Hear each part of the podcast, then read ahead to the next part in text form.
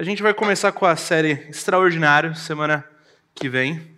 E a ideia hoje é a gente olhar um pouco como o extraordinário muitas vezes é causado pelo ordinário. O extraordinário é fruto de coisas cotidianas, dia a dia, vida com Deus, busca, dependência. E tem um tema em voga que muito provavelmente ou você ouviu uma pregação, um podcast, alguma coisa a respeito, mas é uma coisa extraordinária que tem acontecido e que as pessoas muitas vezes têm focado nisso, que é o avivamento. A gente tem escutado coisas acontecendo por aí, e talvez um dos nossos erros, e aí eu vou dizer como pessoas, muitas vezes é buscar o extraordinário, sem antes olhar para as coisas ordinárias da vida. E por isso eu queria falar hoje sobre avivamento, igreja sendo igreja. Porque igreja sendo igreja, nós seremos avivados, direcionados por Deus. E aí sim, como consequência disso e resultado, Deus pode fazer grandes coisas. Mas antes nós temos que olhar para as pequenas coisas que estão presentes no nosso dia a dia. Eu queria que a gente pensasse hoje no avivamento que nós temos nas Escrituras. Atos, convido você a abrir a sua Bíblia no livro de Atos, Atos 2, 42 a 47, diz assim: Todos se dedicavam de coração ao ensino dos apóstolos, à comunhão, ao partir do pão e à oração. Havia em todos eles profundo temor, e os apóstolos realizavam muitos sinais e maravilhas. Os que criam se reuniam num só lugar e compartilhavam tudo o que possuíam. Vendiam propriedades e bens e repartiam dinheiro com os necessitados. Adoravam juntos no templo diariamente. Reuniam-se nos lares para comer e partiam o pão com grande alegria e generosidade, sempre louvando a Deus e desfrutando a simpatia de todo o povo. E a cada dia o Senhor lhes acrescentava aqueles que iam sendo salvos.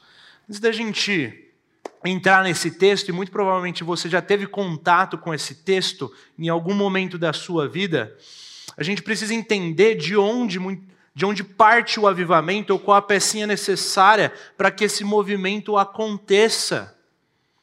Muito tem se dito sobre avivamento por aí inúmeros métodos, formas, jeitos, mas como sempre, a melhor forma que a gente tem de entender qualquer questão é olhando para as Escrituras. E nós vamos ver isso nos versículos que antecedem o nosso texto, quando Pedro ali prega para aquela multidão, e o texto diz o seguinte: as palavras partiram o coração do, dos que ouviam. E eles perguntaram a Pedro e aos outros apóstolos: Irmãos, o que devo fazer? Pedro respondeu: Vocês devem se arrepender para o perdão de seus pecados. E cada um deve ser batizado em nome de Jesus Cristo. Então receberão a dádiva do Espírito Santo. A condição que Pedro coloca aqui para que haja salvação e antes de todo esse movimento de avivamento realmente domine a igreja, tome conta ali, é o arrependimento. Uma palavrinha que muitas vezes tem, tem sido deixada de lado por nós. Uma palavrinha que deve ser o ponto inicial para a nossa caminhada com Deus, mas também deve permear toda a nossa caminhada com Deus. C.S. Lewis, ele vai descrever arrependimento, assim como tudo que ele descreve de forma muito instrumental, da seguinte forma: em tipo de buraco cair o homem? Ele procurou ser autossuficiente, se comportara como se pertencesse a si mesmo. Em outras palavras, o homem decaído não é simplesmente uma criatura imperfeita que precisa ser melhorada. É um rebelde que precisa depor as armas. Depor as armas, render-se, pedir perdão, dar-se conta do que tomou o caminho errado, estar disposto a começar uma vida nova do zero. É só, só isso pode nos tirar do buraco. esse processo de rendição, movimento de marcha ré, a toda velocidade, é o que o cristianismo chama de arrependimento. Depor as armas, render-se, pedir perdão, dar-se conta de que tomou o caminho errado, estar disposto a começar uma vida do zero. É quando nós olhamos para a nossa vida e nós entendemos que, apesar de nós termos consciência de muita coisa, nós temos agora uma nova vida em Cristo. E é a palavra de Deus quem deve dizer o que é a vida, quem nós somos e como se relacionar com esse todo quão difícil e menos recorrente tem sido na vida da igreja, infelizmente, a questão do arrependimento. Mas sem arrependimento, não há relacionamento com Deus. Sem arrependimento, sem Ele nos mostrando uma falta de entendimento sobre quem nós somos, para que nós recorramos a Deus, nosso relacionamento com Ele vai ficar cada vez mais deficitário. Não são os que têm saúde que precisam de médico, mas sim os doentes. Eu não vim para chamar os justos, mas pecadores ao arrependimento. É essa consciência que nós temos que ter. Aquilo que Cristo colocou para nós. E o processo de arrependimento é algo que acontece na conversão, sim, mas de novo, deve ser algo que deve continuar na nossa vida, deve permear nossa caminhada em Cristo, deve estar presente diariamente em cada uma das nossas rotinas. O seu Shed colocou que avivamento tem suas raízes no arrependimento. E onde não há arrependimento, não há avivamento. As pessoas têm clamado por grandes coisas, por avivamento, por um mover sobrenatural do Espírito Santo, mas elas não têm se arrependido diante de Deus. Elas não têm olhado para o seu coração e não têm se aproximado do propósito que Deus tem para cada uma das nossas vidas. E o texto, ele vai falar sobre coisas que aconteceram pós avivamento. E nós vamos ver que Todos ali se dedicavam de coração ao ensino dos apóstolos. E a primeira coisa que chama a atenção aqui é a palavra todos, porque se a gente for ver um pouquinho atrás, Pedro fez a pregação e 3 mil pessoas converteram. A gente está falando de uma galera ali vivendo isso, buscando, se dedicando.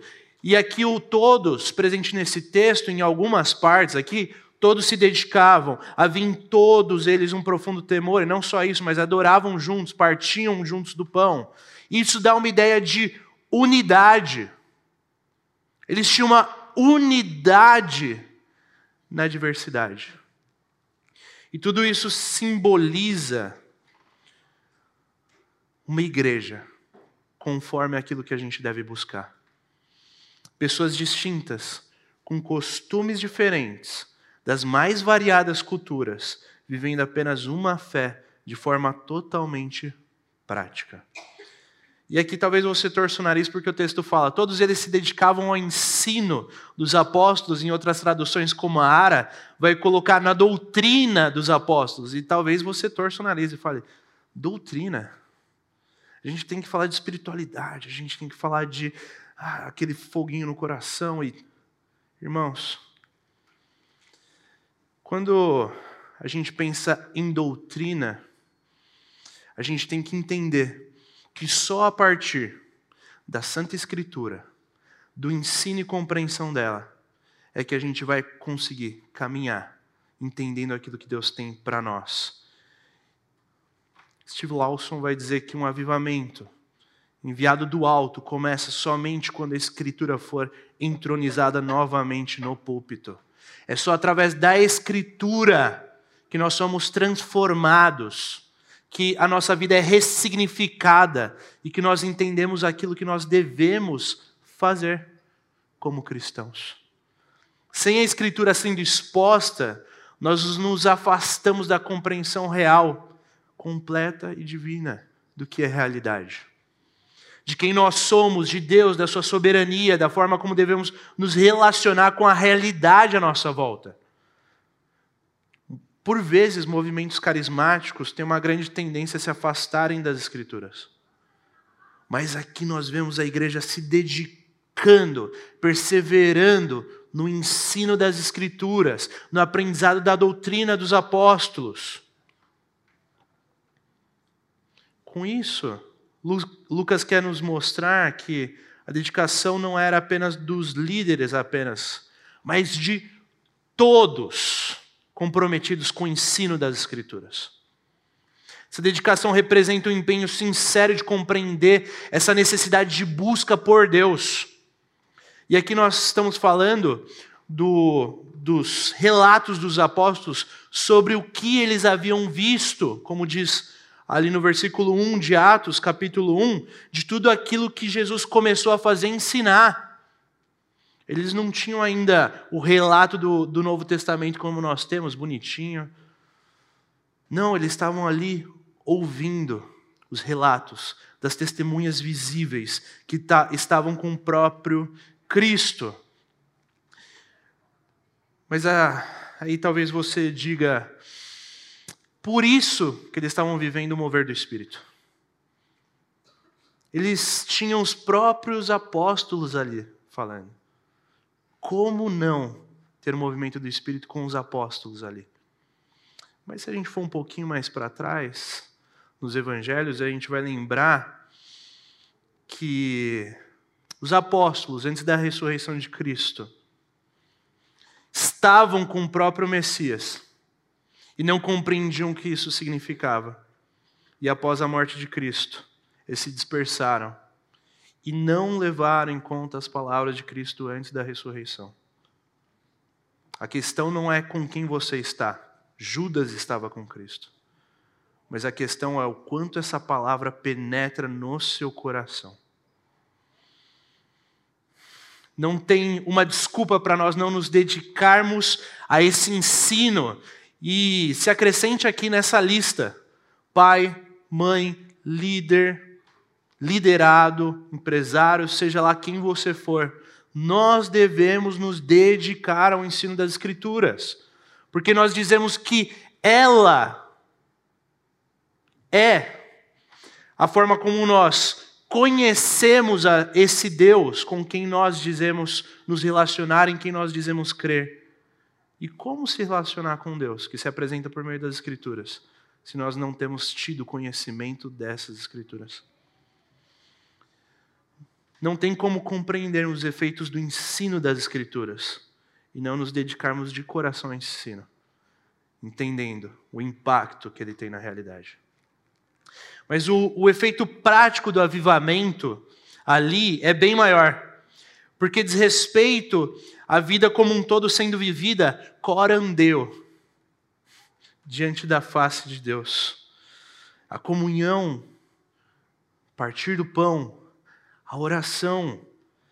Nós podemos ver isso através de, dessas questões ordinárias que começam a ser ressignificadas. Eles se dedicavam à comunhão e eu me pergunto, o quanto nós temos nos dedicado à comunhão? E isso não quer dizer você vir à igreja quando dá, não se envolver com pessoas ou deixar o seu lar fechado e ter amizades superficiais. Comunhão quer dizer pessoas em direção umas das outras, amando e sendo amadas, exortando e sendo exortadas, edificando e sendo edificadas. É na vida, na vida, de forma profunda, intencional e constante. Eu sei, a grande São Paulo atrapalha muitas vezes isso, e a gente é tomado por toda a correria de São Paulo. Eu tenho conversado com pessoas que têm vindo para São Paulo, e uma coisa que sempre está no relato delas é correria. Parece que cai num tornado, é puxado, e a gente não para para pensar nas questões da vida. Nós somos engolidos pelos compromissos, pelo trabalho, pelos estudos, pelos estudos dos filhos, pela faculdade, por uma agenda louca que toma a nossa mente e o nosso coração. Mas compreenda, Em, uma cultura consumista, individualista, a comunhão é algo que não será natural para nós. Nós temos que lutar contra isso no nosso coração, na nossa mente. Nós precisamos ser contraculturais. A cultura diz: você se dá bem sozinho. Fique bem, pense em você, faça as coisas a seu respeito e ponto. Mas Cristo ressignifica isso. Ele diz: nós precisamos uns dos outros. Nós precisamos de pessoas que estejam conosco na caminhada, nos capacitando, nos orientando, ombro amigo. A gente precisa dividir o peso da caminhada. Estavam ali ao partir do pão. E aqui Lucas, muito provavelmente, está se referindo ao memorial na ceia. Estavam lembrando recorrentemente do sacrifício de Cristo por meio do seu corpo, do seu sangue, do simbolismo disso. Mas uma coisa que parece que nós. É, isso é uma coisa que nós só lembramos aos finais de semana. Mas que deveria ser uma lembrança constante na nossa vida. Que deveria ser presente no nosso dia a dia. A cruz nos aproxima de Deus. A cruz faz com que nós lidemos de forma correta com o nosso pecado. Como disse Spurgeon, olhe para a cruz e odeie o seu pecado, pois o pecado pregou o seu amado no madeiro. Compreenda uma coisa. Crer em conjunto também nos leva a orar em conjunto. E aqui é uma coisa que a gente precisa pensar. Tiago, por exemplo, vai colocar para nós: confessai, pois, os vossos pecados uns aos outros e orai uns pelos outros, para serdes curados. Muito pode, por sua eficácia, a súplica do justo. Mas a questão é que muitas vezes, ou na maioria das vezes, nós oramos uns pelos outros, ou uns com os outros, apenas quando a gente tem vigília quando a gente tem sala de oração, quando a gente tem uma reunião de oração, ou quando o pastor manda. E normalmente a gente compartilha o quê? Dificuldades de saúde e dificuldades de emprego.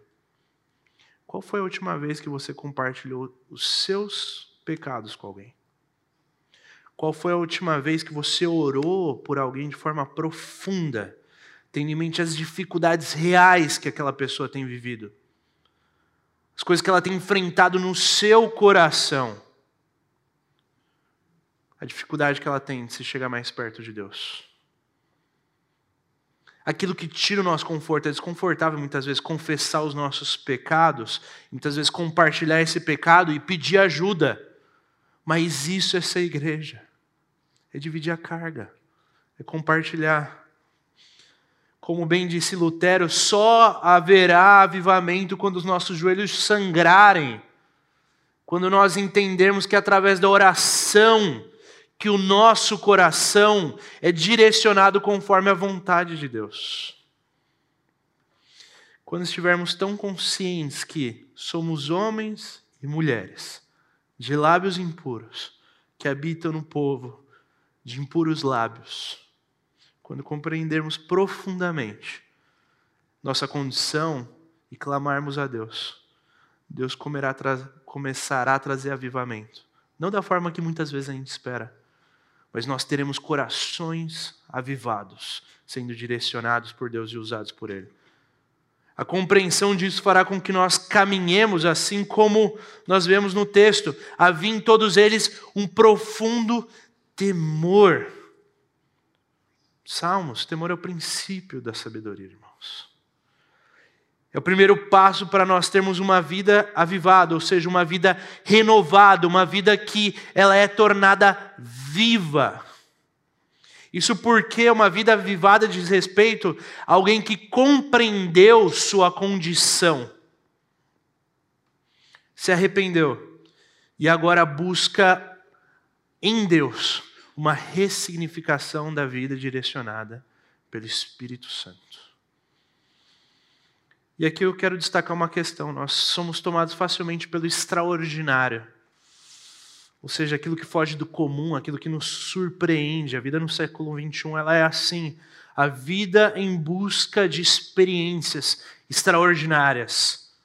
ambientes vibrantes que tomam o nosso coração, shows que nos fazem vibrar, uh, apelos visuais que ficam guardados na nossa memória. E isso tem o seu lugar, tem o seu momento. Não é errado você ir num show do Coldplay e vibrar por isso. Mas quando nós olhamos para Atos, avivamento tem mais a ver com o ordinário sendo ressignificado, de Deus sendo compreendido, de relacionamentos sendo traçados. O avivamento pode ser um grande movimento, sim. Mas até mesmo os grandes movimentos de avivamento começaram com corações piedosos, buscando a Deus e a sua glória na simplicidade da vida. Todos se dedicavam de coração ao ensino, comunhão, partir do pão e orações. O ordinário, vivido conforme a vontade de Deus, retoma o propósito extraordinário da criação. Você pode conhecer a Disney, você pode ir para Maldivas, você pode ter a experiência que for. Lamborghini na garagem. Mas eu te garanto que nada disso chega aos pés de vidas vividas no temor de Deus. Isso porque nós teremos relacionamentos profundos, promovidos pela cruz, fundamentados em Deus e que têm um impacto eterno na nossa vida, que produzem uma transformação de vida inexplicável.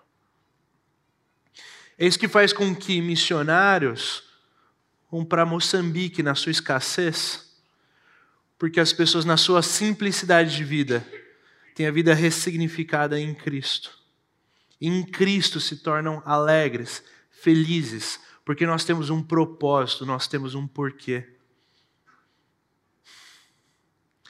Pedro vai nos dizer que se nós invocarmos como Pai, aquele que sem acepção de pessoas julga segundo as obras de cada um, portai-vos com temor durante o tempo da vossa peregrinação, sabendo que não foi mediante coisas corruptíveis, como prata ou ouro, que fostes resgatados do, do vosso fútil procedimento que vossos pais vos legaram, mas pelo precioso sangue, como de cordeiro sem defeito e sem mácula, o sangue de Cristo Jesus. Sim, os apóstolos realizavam milagres e maravilhas, como a gente vê no texto. Com toda certeza, a gente tem que entender que essa passagem não é algo normativa, não é algo que vai acontecer normalmente, pode acontecer. Mas não é algo que nós devemos nos basear, porque é uma narrativa. Mas a questão é que o mesmo Deus que atuou ali em Atos continua atuando aqui. O mesmo Deus que produziu aquilo continua a produzir coisas no mundo inteiro, continua a produzir pessoas que se dobram, que são avivadas, que produzem resultados práticos disso. Através desse impacto, dessa ressignificação que a igreja começa a viver com naturalidade algo que é tão difícil para a grande maioria das pessoas, principalmente nos nossos dias, que é a generosidade. O texto vai dizer que compartilhavam tudo que possuíam. Vendiam propriedades e bens e repartiam dinheiro com os necessitados. Os que criam se reuniam num só lugar e compartilhavam tudo o que possuíam. E deixa eu explicar duas coisas aqui rapidamente. Primeira, Muitos cristãos têm usado esse texto para pauta político-partidária.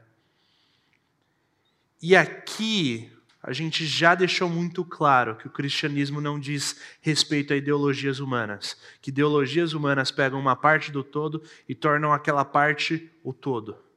Então, se você ainda acha que um texto bíblico pode apoiar qualquer ideologia humana, irmão, leiamos mais a Bíblia e sejamos mais confrontados por Deus. Segundo, aqui eles foram dominados por um sentimento de final dos tempos. E eles compartilhavam de forma pode ser até que desregrada no sentido de vamos vender, vamos nos ajudar e vamos porque Cristo está voltando e Cristo está batendo a porta. E aqui a gente não vai virar uma igreja onde você vem e, e vende seu carro, traz seu dinheiro e coisa do tipo. Mas a questão é: se você tem recursos, coloque-os diante de Deus. E permita ser uma ferramenta nas mãos dele para abençoar alguém que precise.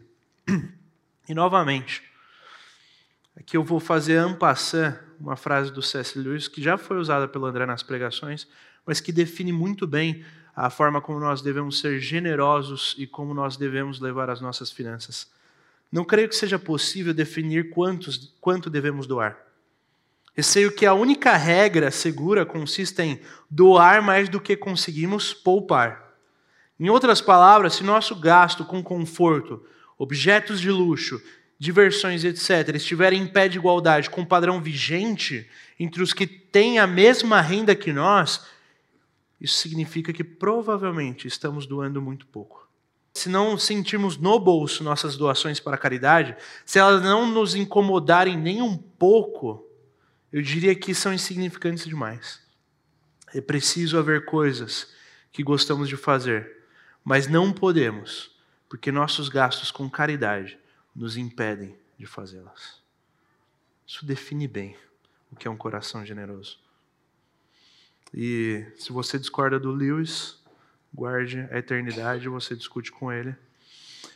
Mas a ideia aqui é: nós precisamos ter o coração generoso.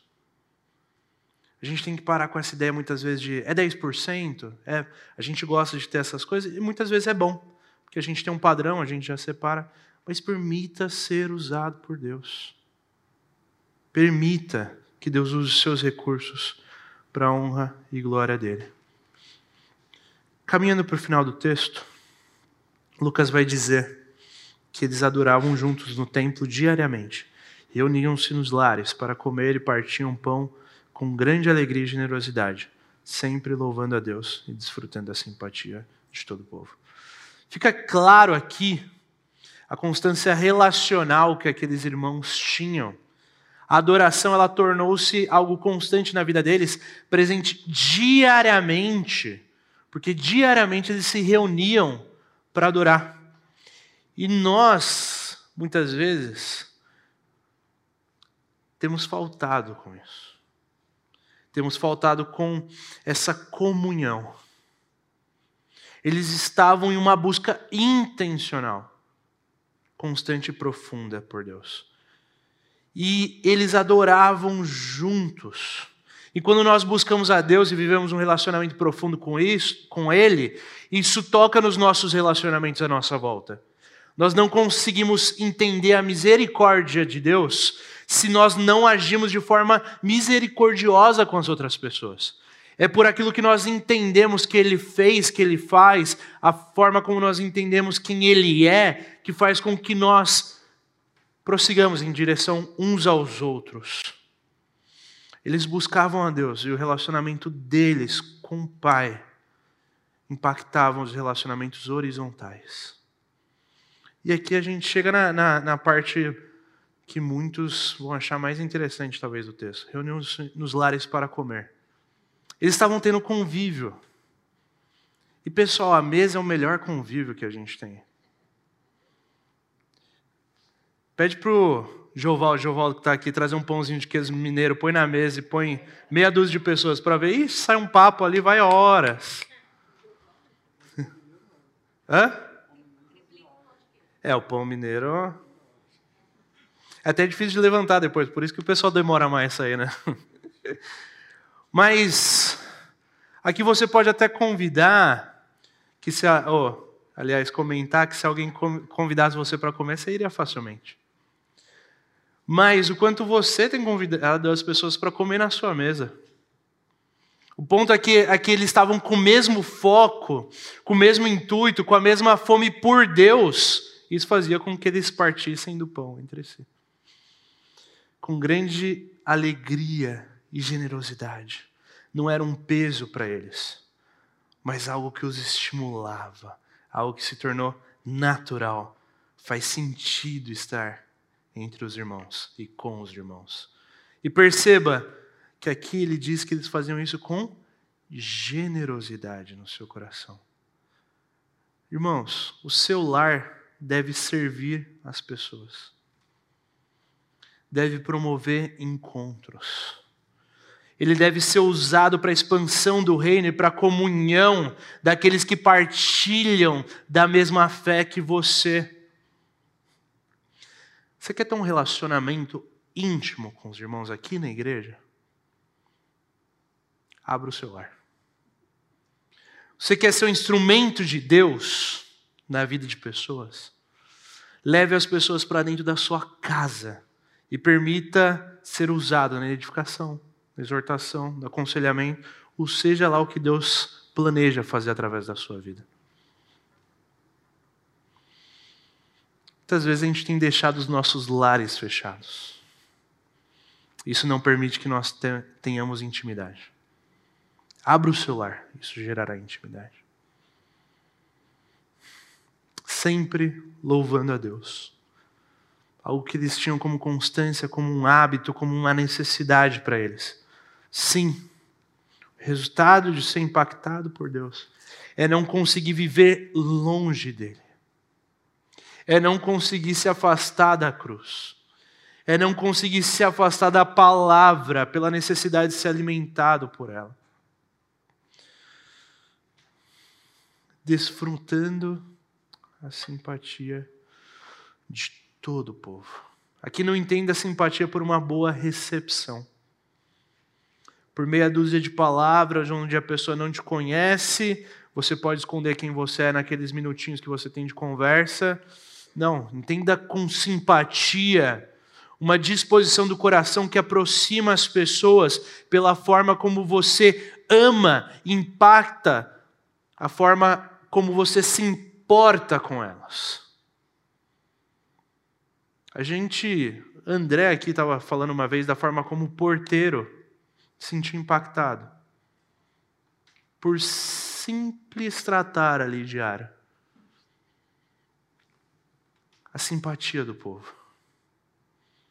A gente precisa, muitas vezes, ser mais simpático. Você é o tipo de cristão que é simpático no trânsito? E aí eu me coloco aqui. Você é o tipo de cristão que tem tratado bem as pessoas ao seu redor quando você vai num restaurante, quando você vai em algum lugar. Você demonstra ser uma pessoa que Deus tem usado ou, na verdade, se você falar que é cristão para as pessoas ao seu redor, talvez elas nem queiram mais vir na igreja ou coisa do tipo. Com medo das pessoas que possam ter aqui. À medida que nós deixamos Deus tocar em todas as áreas da nossa vida que vivemos, nosso chamado cultural, assim como bem colocou Marcos Amado na pregação do domingo passado, nosso chamado cultural, que tivermos, nós vamos ter uma ampla, uma, em uma ampla escala, um impacto na sociedade. O avivamento ele vai provocar em você uma ressignificação, uma transformação. Isso vai te impactar de tal forma que você vai ser levado a impactar, a produzir um resultado onde as pessoas não conseguem descrever de forma racional porque você faz o que faz. E a única forma vai ser recorrer a Deus para descrever aquilo que Ele tem feito através da sua vida nossa vida sendo impactada, a nossa família sendo criada no temor do Senhor, o nosso amor por Deus sendo demonstrado, nós sendo impelidos a amar os, os nossos próximos como a nós mesmos, e nós tendo a simpatia do povo, das pessoas à nossa volta. Sim, a gente vai continuar tendo perseguição. E nós poderemos ser alvo de inveja. Assim como o próprio Estevão foi, na carta de Atos, e morreu por conta disso. Mas, como resultado desse avivamento, nós vemos que o Evangelho é loucura para os que se perdem, mas ele não deixa de ser o poder de Deus para aqueles que são salvos. É Ele quem nos sustenta. É nele que as nossas forças deveriam estar. E o alvo desse avivamento fez com que pessoas se arrependessem, buscassem a Deus, convivessem, compartilhassem das bênçãos entre si. E a cada dia o Senhor acrescentava aqueles que iam sendo salvos. Qual foi a última vez que você foi ferramenta de Deus para compartilhar do Evangelho? Qual foi a última vez que você presenciou uma salvação que Deus usou sua vida? Aliás, alguma vez Deus permitiu que você fosse instrumento para apresentar salvação para alguém? Porque à medida que nós vivemos a vida ordinária de forma ressignificada, as pessoas são constrangidas e elas se dobrarão ao pé da cruz. Por aquilo que Deus faz em nós e pela forma como Ele atua através de nós. Eles estavam vivendo o reino aqui, agora. A realidade do, ter, do reino, e à medida que eles viviam, as pessoas se rendiam a essa extra, extraordinária vida que transforma vidas, que restaura família, que cura enfermos, que ajuda uns aos outros, que reparte o pão, enfim, que vive de olhos no céu e na graça soberana de Deus.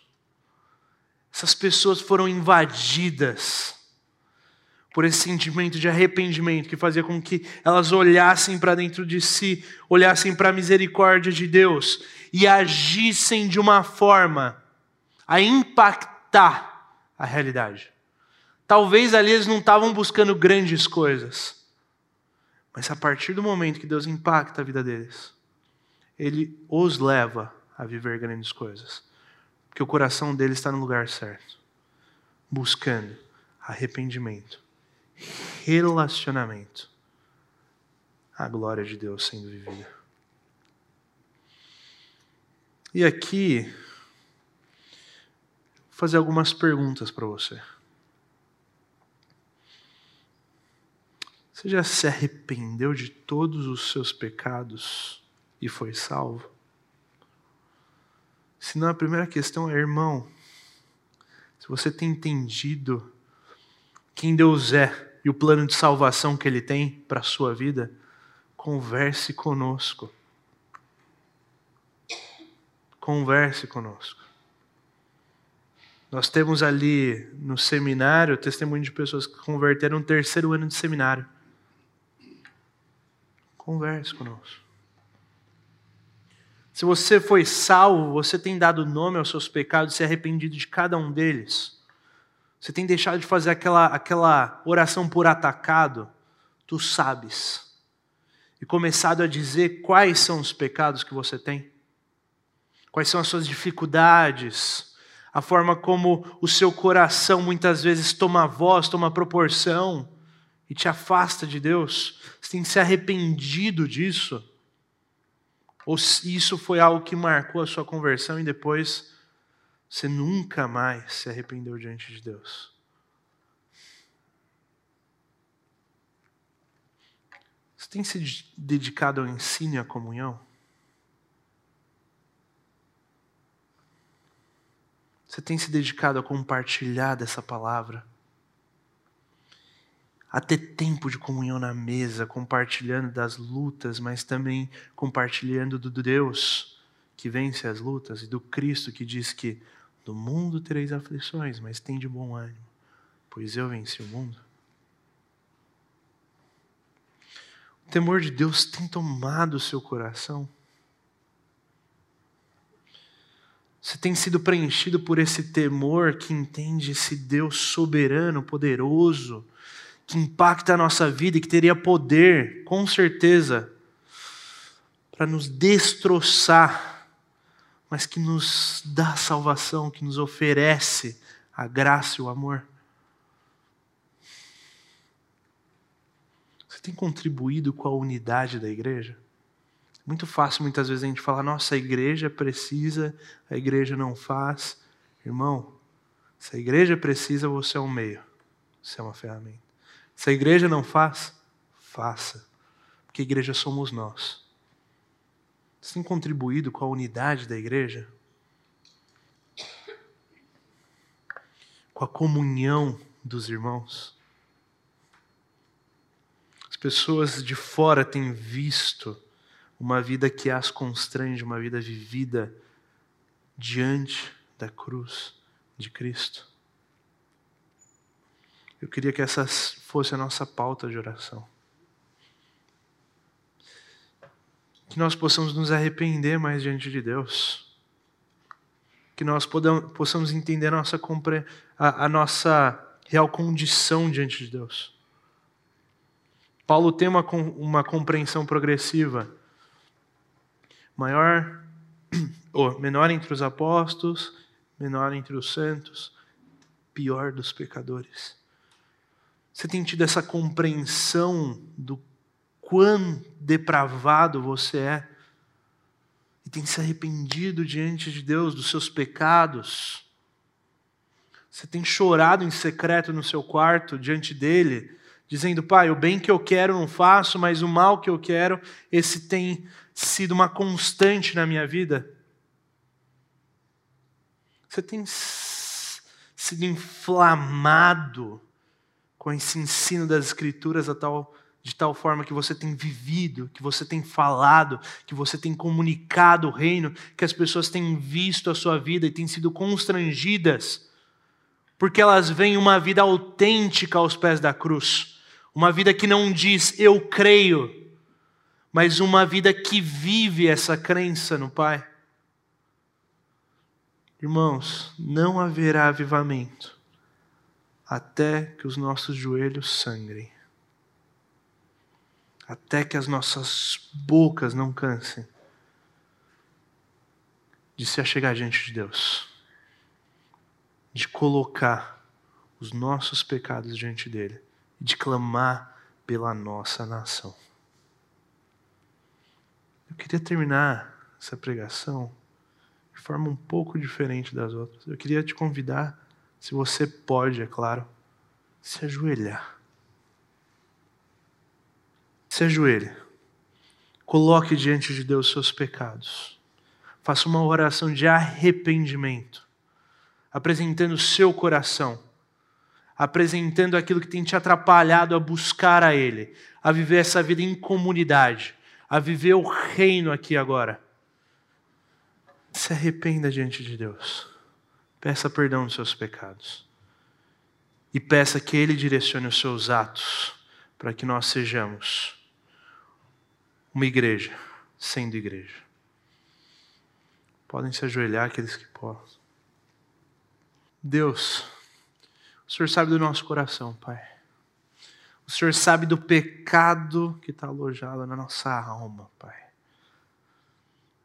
que toma proporção diariamente através das nossas palavras, dos nossos pensamentos, que faz com que nós, por vezes, Pai, tenhamos esse sentimento de culpa, ó Deus. E com que nós muitas vezes não lidemos com ele da forma como deve ser lidada, Pai. Mas nós apresentamos aqui, Pai, os nossos pecados diante do Senhor, Deus.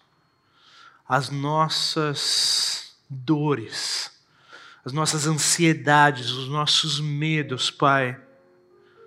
Nós apresentamos nosso coração diante do Senhor, Deus. E o nosso pedido é, Pai, que nós possamos nos arrepender, ó Deus, de diariamente, Pai, tomarmos um caminho que não ruma em direção a Ti, Pai, que não é ruma em direção ao Teu lar eterno, Pai. Nós nos arrependemos, Pai, do que nós temos feito e que nós temos vivido, Pai, que não tem sido conforme a Tua vontade, Deus. Que esse arrependimento, Pai, fomente em nós uma ideia de que é só através da tua graça, do teu amor, da tua fidelidade, ó Deus, que nós somos salvos, que nós somos alvos do teu amor, da tua graça, e que isso nos leve, Pai, a ser uma igreja, uma igreja em unidade, uma igreja onde o Senhor atua, onde o Senhor fala, Pai, através de cada um de nós. Pai, da multidão dos que creram era só um coração, ó Deus. Nós pedimos que esse seja o nosso coração, só um coração em Ti, redimido, ressignificado, e que busca a Tua vontade para cada ambiente da nossa vida, Pai. Usa-nos, Deus. Eis-nos aqui. Usa-nos. Atua através de nós. Em nome de Cristo. Amém.